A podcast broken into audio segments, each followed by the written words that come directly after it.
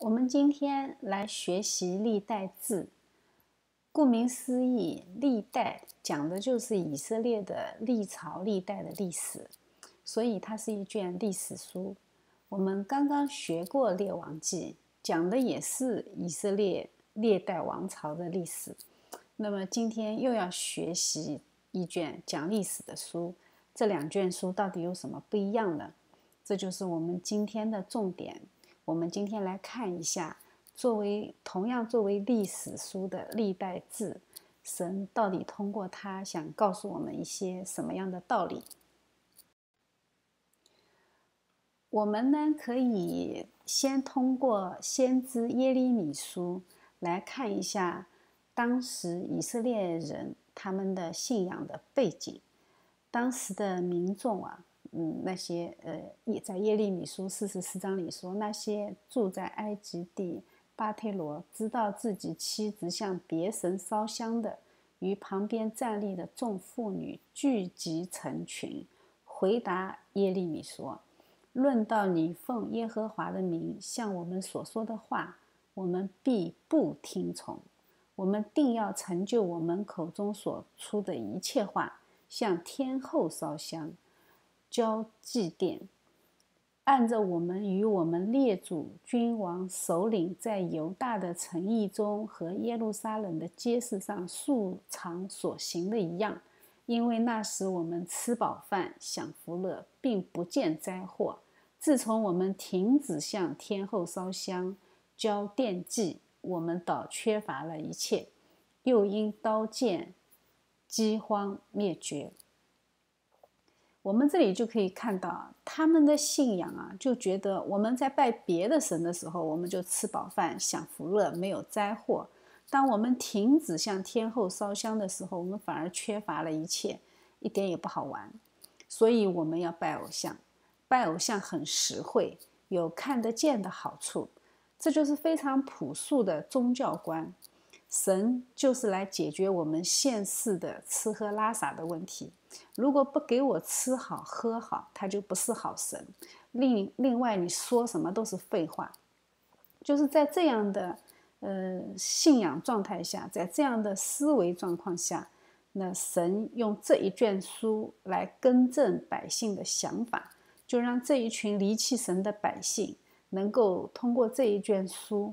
认识到什么是真正的信仰，所以这也是我们今天的我们需要学习的。我们对宗教的概念和对信仰的概念是不是正确？我们是不是把信仰变成了一种宗教？这是我们今天学习这一节课的时候，我们心里要问一下我们自己的。我们先来看一下这卷书的大致的简介。这一卷书和《列王记》一样，它在希伯来圣经中是一卷书，并没有分上下。它是在七十四译本的时候才被分为上下的。我当初看这卷书的时候，我以为我翻错圣经了，怎么看起来好像都是看过的内容？呃，还以为我没有找对章节。你看人名、地名、事件，好像你都已经读过了。你停下来再往前翻，哎，发现还真的是重复的。当时我也非常的不理解，嗯，看到重复的我就直接一目十行，任务观点直接跳跃着就读下去。当然，等我后来仔细的查考的时候，我才知道为什么同样的历史神要记录两遍。当然了，那个重要的事情说三遍，那重复在圣经里也是很常见的事情。我们知道福音书同一件事情讲了四遍。那我们知道，圣经的作者，真正的作者是圣灵。那既然圣灵感动人，不断的去重复的记录这些历史，想必这个历史对人是非常非常的重要。以色列人这么风雨飘摇的走过了一千年，从出埃及记开始，到被掳后又回归，整整一千年左右，神觉得。应该是时候向神的子民做一个总结性的发言。我们可以把这卷书看成是神向他的子民做的总结性的发言，宣告功过。列王记呢是记录历史，这一卷书呢是解释历史。作者呢有大部分解经家认为是以斯拉，因为有一些章节和以斯拉书比较雷同，写作的手法也非常的像。成书的时间是在公元前的四百五十年到公元前四百年之间。呃，他从亚当开始记录，一直记录到波斯国的建立，古列王下诏允许他们回归，这是他大致的时间段。我们要知道啊。呃，我们的主耶稣在马太福音里面，他曾经提到过，从创世以来殉道的人，他提的时候，他是这么说：他说，从亚伯的血直到撒加利亚的血为止。我们就知道啊，在圣经里面，这基本上就涵盖了整本圣经的内容，因为我们知道，呃，亚伯是在创世纪里的人物，呃，就是人类繁衍的。第一个子孙该隐把他的弟弟亚伯给杀了，仅仅是因为亚伯讨神的喜悦。那么撒加利亚呢，就是记录在历代志当中，是旧约最后一位被杀害的祭司和先知。我们也知道，在希伯来圣经中，其实历代志是最后的一卷书，犹太人的圣经是以这本书作为结尾。我们基督教的圣经呢，是以马拉基书结尾的，这个稍微有一点不同。我们今天大致的了解一下。我们现在呢，来简单的将历代志和前面那两卷书做一个比较。我把它列了一个表格，这样可以更直观一些。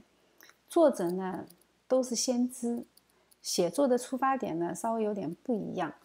呃，《沙漠耳记》和《列王记》呢，都是从先知的角度去记载，所以它记载的比较详尽，比较呃如实的记载。那《历代志》呢，它是以祭司的角度，所以它更多的侧重于属灵方面的解释。那么前两卷书呢，是记载了大卫、所罗门以及分裂以后的南北国的历史。历代志呢，只记录了大卫、所罗门以及分裂以后南国的历史，北国的历史它很少触及，除非在记录南国历史的时候呢有关联。从记述的手法看，前两卷书是完整的事实的陈述，这卷书呢是属灵方面的陈述，所以神选择让祭司来写。因为内容，呃，它的内容会更侧重于严谨的族谱、数字的统计和节期的记录等等。嗯，从历史的角度上来看呢，前者是世界历史，记录以色列完整的南北国历史以及和周边各个国家的历史；历代志呢，就更像是宗教历史，它记录的是大卫的支派，也就是神。应许永远也不灭他们的灯光的君王的姿态历史，主要的目的呢，它也是为了对应那个新约的福音书中耶稣基督的家谱。我们知道新约第一卷书就是马太福音，马太福音的开篇就是耶稣基督的家谱。我们列了一张表格，简单的举几个例子来说明。它和《撒母耳记》和《列王记》之间的不同，比如说，《撒母耳记》记录了扫罗与非利士人征战，中箭重伤，最后被杀；但是在《历代志》里，他就解释了原因，说是耶和华神杀他，因为他离弃神，并且求问交鬼的妇人。这个就是神通过祭司给我们的属灵上的解释。那么，《撒母耳记》也记录了乌撒被神击杀。他去扶那个约柜，那么在历代志里面呢，他就向我们解释了乌沙被神击杀的原因。如果没有历代志的解释，我们很多人从人本主义的角度上是非常难以理解乌沙为什么会被杀。呃，我们在看到列王记里面，他记录那个行耶和华眼中看为正的事，也就是说好王。那么这两个好王约阿斯和亚玛谢最后不得善终。我们人本主义的情绪上来以后，也会觉得，哎，这不公平。他都已经是好王了，为什么他会不得善终呢？那么历代志呢，就向我们解释了神之所以这么审判的原因。它有一个非常详细的呃解释。那么我们看到《撒母耳记》里面呢，他也有记了大卫犯的可怕的罪。我们知道他犯的罪，呃，杀人，对吧？杀人的原因最早是行奸淫，但是在历代志里却没有提到。呃，包括那个大卫的儿子亚沙龙的宫廷政变，在历代之中也没有提及。就说明在撒母耳记，神记载这些是彰显了神的公义，因为神不会放过我们人的罪。但是在历代之中，神为什么没有提呢？因为神已经赦免了他的罪，所以神也不再纪念。所以，我们从历代这里可以看到神的慈爱。人悔改以后，神依然是，呃。既然说了你悔改，神原谅，那就神的神就真的不纪念。所以历代志它是非常属灵的一卷书，它是从属灵的角度来向我们解释神眼中的历史，以及神看重什么，不看重什么。那么列王记里呢，它记录的是政治和王室；那历代志里呢，它的主要的内容是记录圣呃那个神的呃圣殿和敬拜。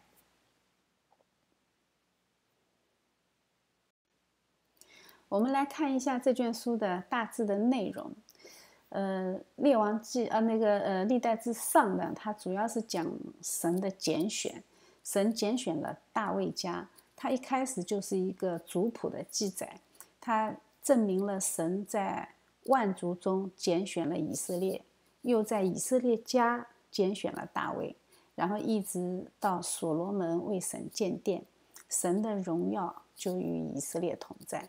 这是一个非常美好的一个过程，神让卑微者升高，这一切都是神的拣选，并不是因为以色列做的有多好。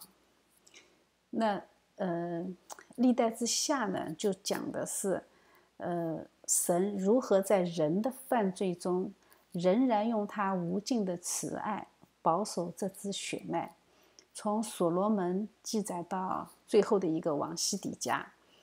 一直记录到波斯王古列登基，颁发诏书放以色列人回家。这是一个在位者降卑的过程，就是你只要离弃了神，无论你身居多高的位置，一个民族也能够在五百年里慢慢慢慢的失去了一切。这就是上和下的主要的内容。我们呢，今天因为时间的关系，我们不可能讲所有的内容。我们呢就挑几个重点来稍微讲解了一下。首先呢，我们先来看看家谱。在圣经中，家谱是有着非常重要的作用，因为它是启示真理。启示真理呢，它不是一时一刻完成的，不是说我今天告诉你一个真理，它而是在一段时间轴里，通过以色列这个民族和神之间的互动来完成的。周围国家的历史是这个互动下的工具。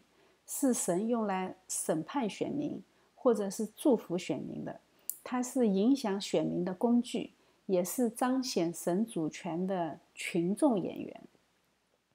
在这一场大型的启示剧中，旧约是上半场，新约是下半场，主角是神，配角是以色列人。那么，埃及、巴比伦、亚述其实都是群众演员。我们从历史上可以看到，我们可以做一个这样的不是特别贴切的这么一个比呃比方，就是欧洲、美洲这些国家都是在剧中以后找神要签名的粉丝。那么当然其中也有不信神的，觉得这个戏不真实，很难相信。那么就是一些嗯其他的一些国家。那像我们中国呢，就是完全没有看过这本剧，对剧情也不太了解。那么像犹太人、伊斯兰人呢，他就只看了上半场，他没有看完全剧，他没有看到新约这个下半场，所以他们 get 到的点和呃有新约呃观念的那些国家就有点不一样。我们这个比方不一定贴切，但是我们可以帮助大家理解。但既然是启示真理，那么家谱就显得非常的重要。呃，因为那是神启示的渠道，这也就是圣经经常会记录大片的家谱的原因之一。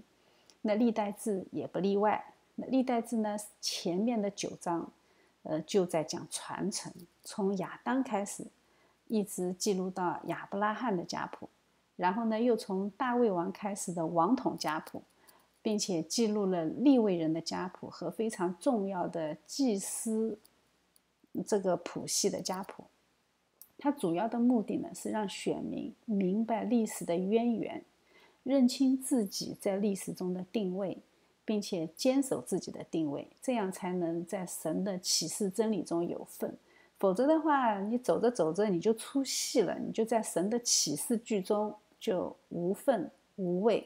那么我们从这里就可以看到，其实最终的以色列国，也就是北国，它就是这样走着走着走到西外面去了。它在整个新约，也就是在整个启示剧的下半场，他们就再也无份了。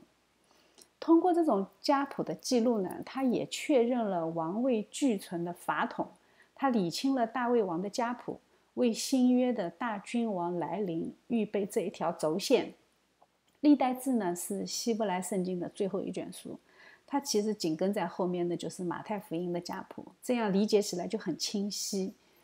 通过对祭司系统的记录呢，以及在旧约时代的祭司系统完全的败坏。告诉我们，就是人的祭司完全没有办法做到拯救的工作，也只有所以只有神预备的大祭司是按照麦基喜德的等次的大祭司才能够完成救赎。因为我们知道耶稣基督是犹大的谱系，他不是呃那个祭司亚伦的谱系，所以神告诉我们，人的祭司完全败坏，那必须要神为我们预备。一个大祭司，那么这个大祭司怎么来的呢？他告诉我们，他在创世纪里就告诉我们，他在创世的时候就已经为我们预备了，就是按照麦基喜德的等次。所以，我们知道在旧约的最后一卷书中，他不管是历代志还是马拉基书，神对祭司的谴责都是很重的，都是宣告了人类祭司的呃完全的无能，然后我们万众仰望那位大祭司。我们通过家谱呢，还可以看到一个很有趣的事情，就是沙穆尔呢是可拉的十四孙，第十代的孙子。我们在民书记里面可以看到可拉叛党被神审判，当时地裂开，把他们给吞吃了。呃，但是我们现在依然看到神的恩典临到可拉的后裔，看到这一点，我们就会体会到神的怜悯的心。我们也会更加感受到神的恩典，因为我们经常会听到有人说旧约的神很残酷、很严肃，但是我们其实神的恩典在旧约里面是贯穿始终，我们只是因为人的罪，往往看不到这一点。这一些呢是历代之中出现的一些主要人物，呃，基本上就列在这里。呃，他第一位君王扫罗。还有呢，是神拣选的君王大卫，以及智慧的君王所罗门，还有寻求神智慧的外邦四八女王。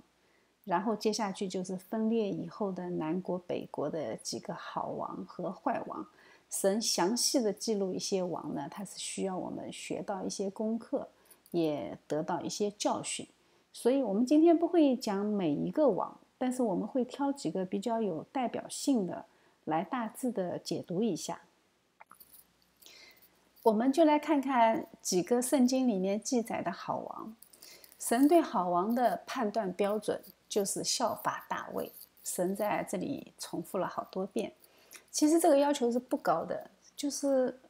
我觉得人应该能做到，因为大卫就是一个人，大卫能做到，别的王当然也能做到。所以神对人的要求其实并不那么高。我们知道大卫做的也不是特别的完美，对吧？他又是奸淫，又是杀人，但是神允许人犯错误。所以我们就来看看这几个好王做的怎么样。我们先来看西西家，西西家呢是一个好王。圣经里面的《列王记》和《历代志》都费了很多的笔墨来记录他。他的主要功绩呢是洁净圣殿、奉献圣殿，并且在全地废除偶像崇拜。他不仅在犹大地啊，他连以法莲、马拿西那些地方，他也去将丘坛去除。所以在信靠神这方面，他做的相当的不错。在面对亚述入侵的时候呢，他也没有靠自己，他靠着祷告和先知以赛亚的带导，得到了神的帮助，打了大胜仗。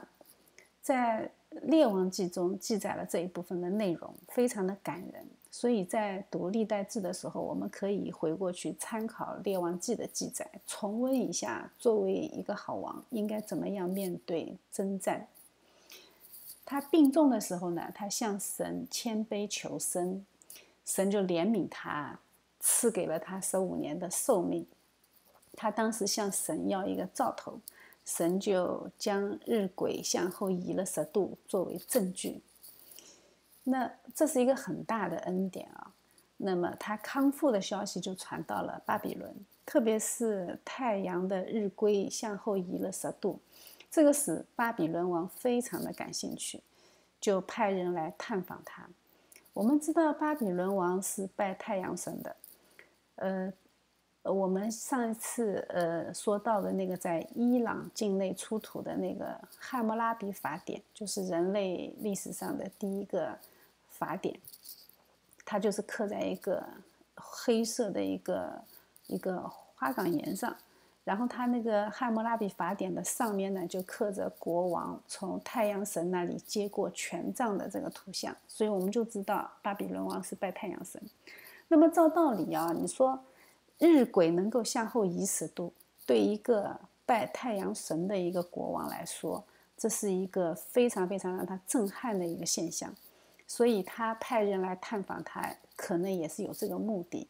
那么，照道理，这应该是最好的。向巴比伦王传福音的时候，当别人问你你是怎么康复的，太阳为什么会在那个时候停止，他就应该说：你拜的那位神完全是偶像，因为太阳依然听耶和华神的命令，他想让他停就能够让他停。想象当中，他应该这样回复，但是他却没有，他却用了另外一种方式来见证神的恩典。什么呢？就是财富，因为世人关心财富，经常会用是否富有来判断你是否蒙恩典，所以他就迎合了世人的爱好，用自己王宫里的财富带他们参观，带他们看，用来证明神的爱，神对他的祝福，所以这个就是在恩典里面失焦了，就失去了焦点。我们的焦点应该是向外邦人。传福音，介绍这位真神，但是他却用自己的成功，用自己外表的属世的成功来证明神的恩典。所以就因为这一点呢，神不是很喜悦他，所以最后呢，他曾经炫耀过的财富，最后都被巴比伦王全部都掳走，这是后面的事情。还有一件事情呢，就是在神赐给他的十五年的生命里面。他生了犹大国历史上最坏的一个君王马纳西。有时候啊，我们真的不知道我们要的是什么，我们只管自己的需求，并且看不到这个需求背后的影响力。这也就是神借着这件事情要告诉我们的。有的时候我们自己要求，像像那个西西呃西西家，他要求十五年的寿命。但是他这个十五年的寿命对整个犹犹大国的影响是巨大的，因为他的这个儿子马纳西，真的是呃，真的是历史上最坏的一个君王。我们等一下再来说马纳西，我们再来看另外的一个好王约沙法，他呢是一个非常非常有能力的君王，圣经说他是立定心意寻求神，那他也是除去秋坛，根除偶像。也是不仅在自己的国内，甚至还在以法莲那里也去除偶像。他也派出官长和立位人以及祭司团队，向全国宣传律法，和老百姓讲道理、讲律法。他做的非常的好，蒙神的喜悦，神就赐给他尊贵和富有。圣经说他那个时代大有尊荣和资财，就说明他很有钱，整个国家非常的富有。而且当时的菲利斯人和阿拉伯人呢，也都给他进贡，也就是说，他周围的邻居、周围的国家都比较太平。那么当时呢，就是有一有那个外邦的三个王联合起来进攻他们，他就全心全意的依靠神，向神祷告，让全部的会众站在神的面前。那么，于是呢，神就向他们说话，亲自的安慰他们，就让他们不要惧怕，要勇敢的下去迎战，并且看耶和华如何为他们征战。从这个事情，我们就可以看到，首先迎战是我们作为人必须要做的。神希望我们去迎战，而不是去躲避。那么，但是在我们迎战的过程中，神会祝福我们，神会坚定我们，并且神会为我们征战。于是他们就整装出发，唱歌的人走在军队的前面，高声的赞美耶和华。那么就在他们高声唱赞美诗的时候呢，耶和华神就帮他们击败了三国的军队。犹大的军队就只做了一件事情，他们就减收战利品，整整减了三天。我们从这里就可以看到，那个耶利哥征服耶利哥的时候，那个景象也是抬着约柜走在前面，走在军队的前面。我们就可以知道，呃，特别是以色列人在旷野的时候，他们的那个部队整装出发的时候，也是犹大先行。大家记不记得？那犹大就是赞美的意思，就是你作为耶和华的精兵，赞美神永远是走在第一位的。我们看到约沙法呢，他算是一个好王，但是呢，好王也经常会干傻事。他呢干的傻事是什么呢？他就和以色列，就是北国啊，北国的以色列最坏的一个君王结成了儿女亲家，就将邪恶的拜偶像引进了犹大国。我们知道以色列的这个亚哈王娶了西顿王的女儿耶喜别，那耶喜别就是圣经里面记载的最坏的一个。王后，他当时呃记载了他一件事情，就是当时亚哈王呃想征用那个拿伯的葡萄园，这拿伯呢真的是一个钉子户，他怎么都不肯搬，结果呢就呃呃耶喜别就为了霸占他的葡萄园，就设计诬告他，把拿伯给杀死，就是这么坏的一个人。约沙法居然让自己的儿子娶了他们家的女儿，那事实证明啊，善是压不过恶的。我们人类之间啊，所以他这个儿媳妇呢，就差点断送了犹大国的血脉。如果不是神的保守，大卫家的灯火就灭在这个女人的手里了。因为我们知道，他这个儿媳妇后来呃，就是把他们所有的。呃，王室的所有人都杀掉，篡了位，结果有一个王逃出来。我们等一下再来说他。呃，这个约沙法王呢，他既然和亚哈王做了儿女亲家，他就肯定会互相走动嘛。那么走动的时候呢，那个亚哈王就鼓鼓动他，就一起去打仗，要收复激烈的拉摩。这个地方本来确实是以色列的，但是后来因为以色列失去了神的保护，他就渐渐的失去了一些地土。以色列人呢，他不悔改自己的行为，他反而想靠武力去收回。约沙法呢，就傻乎乎的啊，就出于义气就参战了。结果亚哈王就死在那一场战争中。当时先知警告了亚哈，但是亚哈依然自信心爆棚，呃，被巴利的先知们哄得一愣一愣的。结果就这么白白的送死了。神呢，对这些事情其实是非常的不高兴。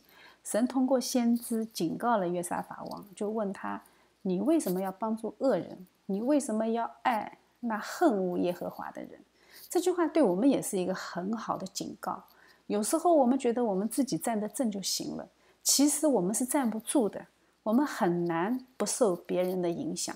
特别是当你是神的子女，当你还是一个善良温和的人，你不忍心拒绝别人，那慢慢的、慢慢的，你就只能跟着众人拒绝神。所以这一点我们特别特别要警醒。对于那些不爱神的人，我们要向他们传福音，但是在生活上我们要保持一些距离，免得我们的价值观被他们同化。但是被神警告完了，约沙法他也没长记性。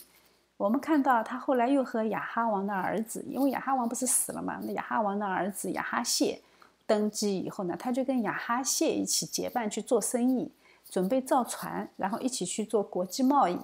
结果呢，被神阻止，神就把他造的那个船给破坏了。所以我们就可以看到，这么好的一个王，但是他有的时候属灵上也是很迟钝，这就是人的局限。我们再来看一看约阿斯王，就刚才的那位和亚哈王结亲家的那个约沙法王的儿媳妇，在老公死了以后呢，她就起来杀了王室的其他成员，篡位做了女王。当时呢，约阿斯还小，就被姑姑救出来，藏在圣殿里，藏了六年。当他七岁的时候呢，他的姑父是祭司耶和耶大，然后就立他做了王。帮助他夺回了王位，这个是他他在七岁以前都生活在圣殿里，在耶和耶大的教育下是祭司嘛，他的姑父是祭司，那么他在祭司的教育下长大，所以他是一个非常敬虔的人。他小小年纪就非常爱神，修理圣殿。当时立位人使唤不动嘛，那么修理圣殿也没有钱，他们就整了一个箱子，上面挖了一个孔，放在圣殿里收奉献。这就是圣经里记载的第一个奉献箱。那么，在祭司耶和耶大死了以后啊，那民众和官长就要求拜偶像，然后他就随从了众人。这这是一个君王很要命的缺点。扫罗也是这样，就只在乎人的看法，从众。我们看到耶罗波安也是这样，对吧？他也怕老百姓跑到圣跑到圣殿去祭祀以后把他给甩了，他就认为他的。嗯，执政的合法性没有了，所以他特别在乎人的想法。那么我们在这里看到，呃，约约阿斯这么好的一个王，在祭司死了以后，他也迅速的堕落了。他的堕落也是从在乎人的看法开始的。所以从众被民众绑架，这也是人类社会的普遍困境。我们会发现，你越是民主社会，政府就越是被选票绑架。所以选民的结构很重要。那么，当无神论的选民越来越多，选出来的政府那肯定是讨好选民、离弃神。这就是为什么我们要抓紧时间去传福音，我们要增加选民的比例，这样我们才能选出敬畏神的领袖。这是这个都是相关联的啊。那这位约阿斯王呢，就在取悦民众的道路上堕落了。他堕落到一个什么程度呢？就是当祭司耶和耶大的儿子，那就是从小把他养大的那个姑父的儿子，斥责他拜偶像的时候，他就把这位先知给杀了。那这可是他的表兄弟啊！你看看，你不要说呃他是你的表兄弟，就看在他的父亲耶和耶大把你从。呃，那个呃，从那个篡位的王里拯救出来，把你藏在圣殿里养了养了六年，再把你呃夺回王位。从这样的呃恩惠上来说，你也不应该杀他的儿子，对不对？所以我们就可以看见人离开了神，人的堕落是多么多么的可怕。从约阿斯王身上，我们也看到有这么一类人啊，他们的信仰是建立在一个好的传道人身上。或者说遇到一个好的牧师，他当时得到了非常好的牧养，但是自己和神的关系呢没有建立起来，只是因为引路人好，所以他暂时没有走歪。那么当外界对他有正面影响的人不在的时候，他就迅速的在正道上跌倒。这是我们需要警醒的。我们到底是信人还是信神？我们需要的是和神建立紧密的关系，不要看人，因为你看人迟早都要跌倒，人都是有限的嘛。我们看到连大卫王这样的人，他也有行奸淫的时候，他也有杀人的时候。所以，一个好的领路人，他的使命是把你领到神的面前，而不是让你盯着他看。你盯着他看，就是信仰失焦，你又把焦点给模糊了。所以，我们要非常非常的注意。有一个好的传道人，有一个好的牧师，确实是一个非常有福气的事情。但是我们要知道，我们有有神就更有福气。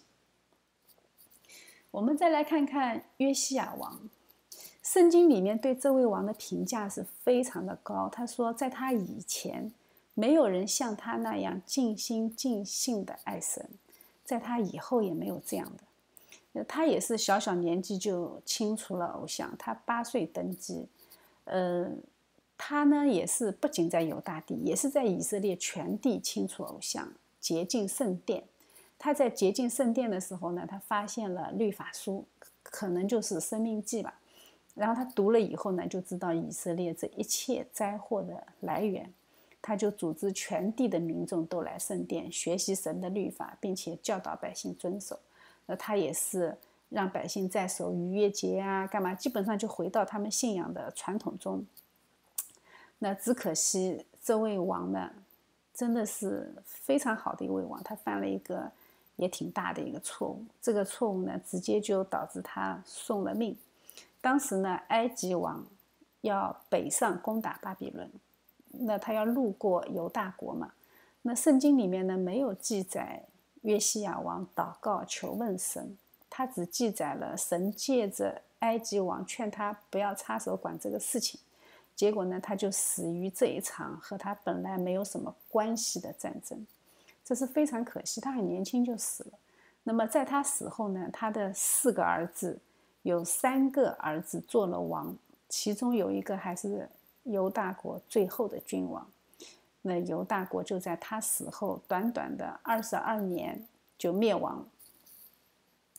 我们有时啊，自己觉得是正义的事情就要去做，但是呢，这里神告诉我们，再正义的事情，你没有行走在神的计划中，也是枉然。当然了，神既然允许这件事情发生，也是有神的美意的。因为圣经中记载说，马拿西造的恶，神要审判犹大。嗯，但是又不想让约西亚在世的时候看到这一切的发生，所以神允许他早早的离去，也是对他的怜悯，也是对他的爱。我们再来简单的看一下两个坏王。坏王的标准，神重复了二十几遍，就是犯了耶罗波安的罪。那耶罗波安的罪就是拜偶像。我们上一节课，呃，学习了什么是耶罗波安的罪。他不仅仅是拜偶像，他还有在乎自己执政的合法性，胜过对神的话语的敬畏和执行。他就打着为人民服务的名义，带领民众离弃神。这个就是耶罗波安的罪。那马拉西呢，就是所有坏王里最坏的那一个。那他呢，他的父亲是个好王，他是西西家的儿子嘛。西西家是个好王，所以我们就可以看到父亲好，有的时候未必儿子好。我们看到圣经中记载的以利的儿子就很败坏，沙莫尔呢也没有教育好自己的儿子。那我们看到好王西西家，他依然犯了这个错误。马拿西登基的时候只有十二岁。那西西家是在神赐给他的十五年生命中生了这个逆子，他呢行一切可憎的事，把他父亲废弃的秋坛又重新建立起来，拜偶像成风，他还不听先知的劝说，将旧约最有名的先知以赛亚，呃杀了，那真的是属于罪恶滔天的类型。那于是呢，神就审判他，让他被掳外邦，经受苦难。他在这样的苦难中悔改，圣经说：“忧伤痛悔的心，神必不轻看。”哪怕对恶人马拉西也是一样，在他悔改以后呢，神就依然保守他余剩的日子，使他回归故土，依然坐在王位上。所以，我们就可以看到，任何人只要悔改，哪怕就像马拉西那么坏，只要他愿意悔改，神的恩典也是依然能够领导他。我们再来看看另外的几个坏王。那最典型的就是约雅敬，他呢是呃圣经里面记载的犹大国最后的一个好王，就是刚才说的年少登基、清洁圣殿、宣读律法又多管闲事的那个好王约西亚王的儿子。我们刚才说了，约西亚王有四个儿子，其中三个都做了王。他当时呢，约西亚不是去打了那场跟他没关系的仗，死了以后呢，他的第一个长子做王三个月就被埃及王掳走了。那么埃及呢就立了约雅敬做傀儡王。那既然做傀儡嘛，你就好好做个傀儡。结果呢，当时的时局也不允许他做一个傀儡，那他就在埃及和巴比伦之间的争斗中，他就被迫的不断的被站队，不断的背叛。最后呢，被尼布甲尼撒用铁链掳到了巴比伦。那么，他的儿子继续做王。做王了三个月以后，又被掳。那么，最后约雅敬的兄弟西底家做王。西底家这个王呢做的有点惨，他呢，呃，最后呢被挖去双眼。他在失去双眼之前看到的最后的场景，是他所有的儿子都在他的面前被杀死，最后呢也被掳巴比伦。我们就这样看到，好王约西亚之后二十二年内，犹大国迅速的走向灭亡。在历代之中呢，这段记录的比较简单，但是在列王记里面，我们可以看到先知耶利米在苦口婆心的劝他们。并且被祭司和假先知们抵挡，当时的官长和众长老呢，还尚且有点良知，倒是祭司和假先知被民族主义绑架，誓言就是发誓要违背神的旨意行。因为什么？他们觉得我们我们是神的选民啊，我们怎么可能被掳呢？我们怎么可能投降呢？就是民族主义，他把民族主义煽情煽到一定的高度。那么，先知耶利米来宣告神的审判，宣告让他们说：你们如果服神的审判，被被带走、被掳、被投降，那么你们还是有可以继续下去，还是可以继续生活；否则你们就要灭亡。先知怎么说，他们都不相信。所以我们后来就发现啊，就是祭司的堕落，作为神奥秘的管家的祭司，他的堕落真的是很对整个民族的杀伤性是很大的。他们没有坚守神的话语，也没有在君王面前为神立言，也没有在百姓面前为神见证，也没有在神的面前尽心尽忠，所以，我们最后才会在马拿基书中看到神对祭司的审判。我这里呢列了两段话，那上面这一段话呢是历代志。结束的最后的一句话，那么下面这一段话呢是马拉基书的最后一句话。那我把它列出来是有道理的，因为上面的历代志呢，它是希伯来圣经里面的最后一卷书的最后一句话，那么它和我们的新约也是有关系的。呃，最后下面这一段话呢是马拉基书，是我们基督教的圣经。旧约圣经的最后一句话，我们把它看一下，它共同的指向是什么？上面呢，他是这么说：“他说，波斯王古列如此说：耶和华天上的神已将天下万国赐给我，又嘱咐我在犹大的耶路撒冷为他建造殿宇。你们中间凡做他子民的，可以上去，愿耶和华他的神与你同在。”其实这一段内容，我们。会觉得很熟悉。你把那个主语换掉，这个主语变成主耶稣基督。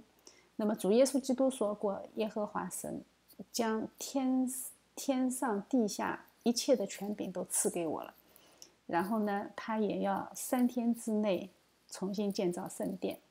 然后你们因信诚意嘛，你们信的信我的也可以得到福。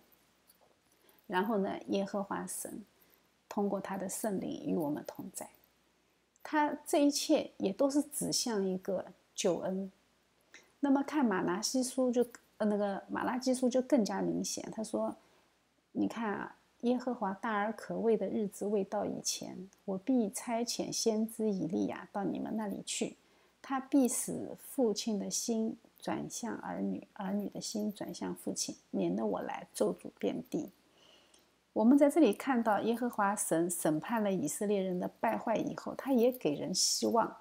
神有新的解决方案，他必定不会不管我们，所以他一定会派先知来，使父亲的心转向儿女，使儿女的心转向父亲。这就说明天父和儿女他们能够和好。那么用什么方式和好呢？我们在新约里面就能够揭晓这个答案。他这里提到的大而可畏的日子和咒诅遍地的日子。它都是指向神的末日的审判，所以这两卷书，他最后的那句话，其实最终都是指向我们的新约，指向我们的主耶稣的到来。所以神，你不管是呃呃是犹太人的希伯来圣经也好，还是我们基督教的圣经也好，它其实指向的是同一个解决方案。所以，我们通过历代志的记载和神意的解释，我们可以看出来一个规律，就是宗教和国家的关系。一个国家、一个民族，只有和神的关系摆正了，你才能真正的过上独立和自由的生活。否则呢，你不是被外邦辖制，就是被天灾、饥荒、瘟疫所裹挟。而一个国家靠什么才能和神建立良好的关系呢？在旧约时代，靠的是圣殿、律法、先知。那么，在圣殿里面敬拜神、听神的话、行神的律法，并且接受先知的告诫，这是立国的三大基石。我们知道，在新约时代，我们的身体是圣灵的殿，我们是祭司，我们也是先知，我们要把人带到神的面前。在圣灵的带领下，行出神的旨意。那么，在新约的恩典时代，我们就是这个国家门福的基石。我们每一个人都做好自己，传好福音，然后让这个国家选民的结构，敬畏神的选民越来越多，那么就成为这个国家最好的祝福。君王呢，他只是执行的人。特别是在我们现在在民主国家，那就更加明显。他这些只是，呃，真的是选出来是为人民服务的，他也是神的仆人。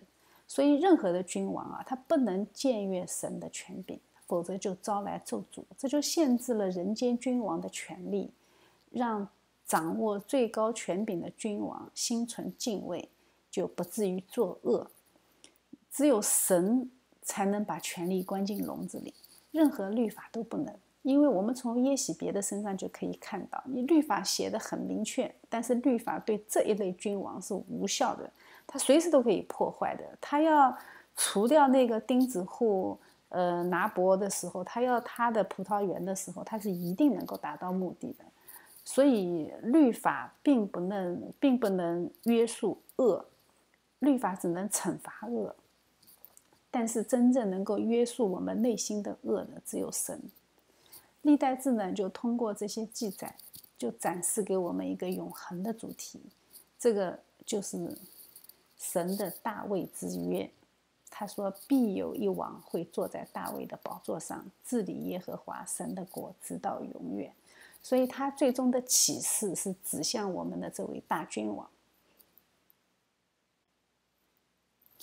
看到这里呢，我们基本上就可以梳理出来，作为启示真理，神怎样的在启示中，慢慢的通过宗教和人之间的关系来向我们启示他自己。他整体的这个逻辑啊，遵循的就是一句话，就是尊重我的，我必看重他；藐视我的，他必被轻视。我们从以色列的历史中就特别的能够看到这一点。以色列的历史到了历代志啊，就基本上告了一个段落。从那以后，神整整四百年没有说话。以色列一千年的王国历史，加上他前面的历史，告诉我们一个结论，就是刚才说的：尊重我的，我必看重他。我们来看一看列祖时代啊，神通过对先祖的个别启示，显示了宗教和家族的关系。亚伯拉罕从万族中被拣选。好，这个就完全是神个体的带领，我们就可以看到亚伯拉罕一族从此和世界上所有的人就不一样。我们也看到雅各在双胞胎中被拣选，那么他和以扫从此也有了命运上的彻底的不同。约瑟被神拣选，那于是就改变了整个以色列的民族，就没有在饥荒里面被灭族。那特别是利未人嘛，一个杀人犯。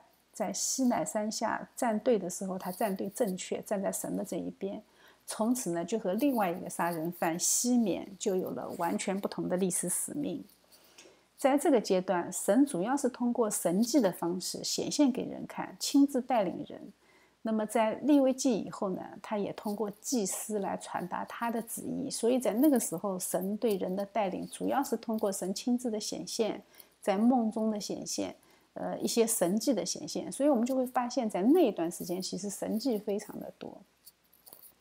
在王国时代呢，我们就看到神和国家的关系，就看到在历史的过程中，和神关系好的王，他的国家就兴盛强大；在呃列王背弃神的时候呢，国家就衰微和灭亡。神通过神迹显现他的心意。也通过先知宣告他的话语和他的审判。那么在使徒时代呢？使徒时代就是我们现在嘛，恩典时代，我们都是使徒，我们就看到信仰和文明的关系。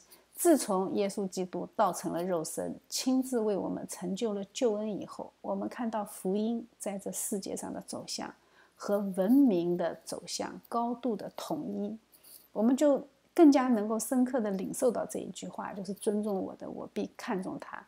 我们现在看一看世界上的列国。基督教立国的国家，是不是有相对的文明？就是在这个败坏的世界中，基督教立国的国家，它总是有一些人性的光芒，在人类文明的灯塔中来做光。那个光就是基督的光。那我们呢，就是使徒，都是祭司，承担着传福音的使命。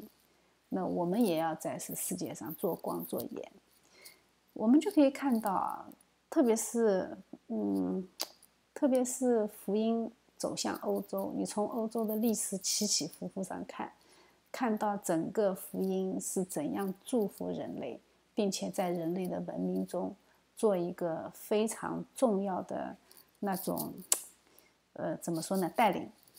我们就可以看到，从福音传播的历史上，我们清晰的可以看到神的手怎样的在我们人类的历史中，按照他的旨意在成就。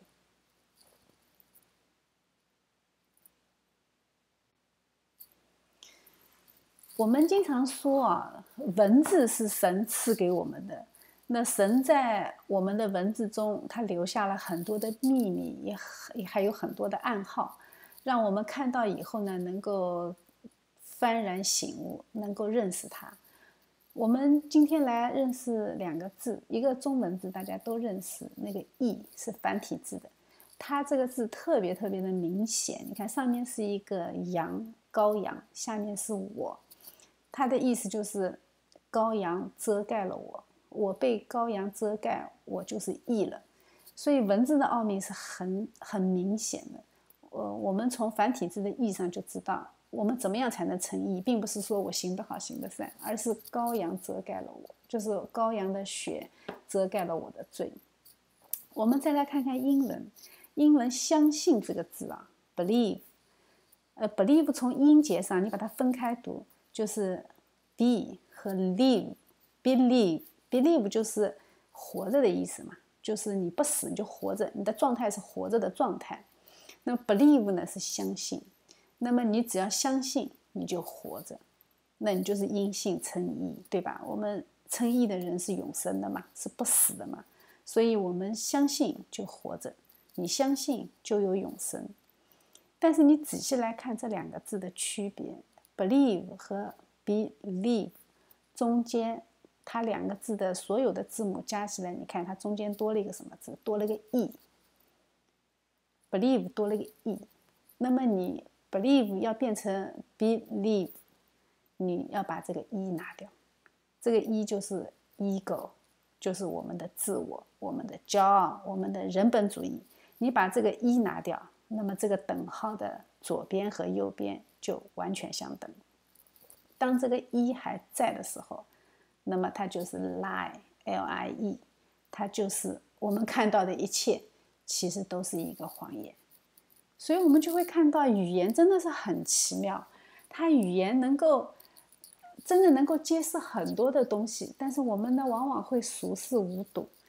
我们的神真的是太爱我们了，他无处不在的用这种方式来提醒我们，让我们能够悔改归向他。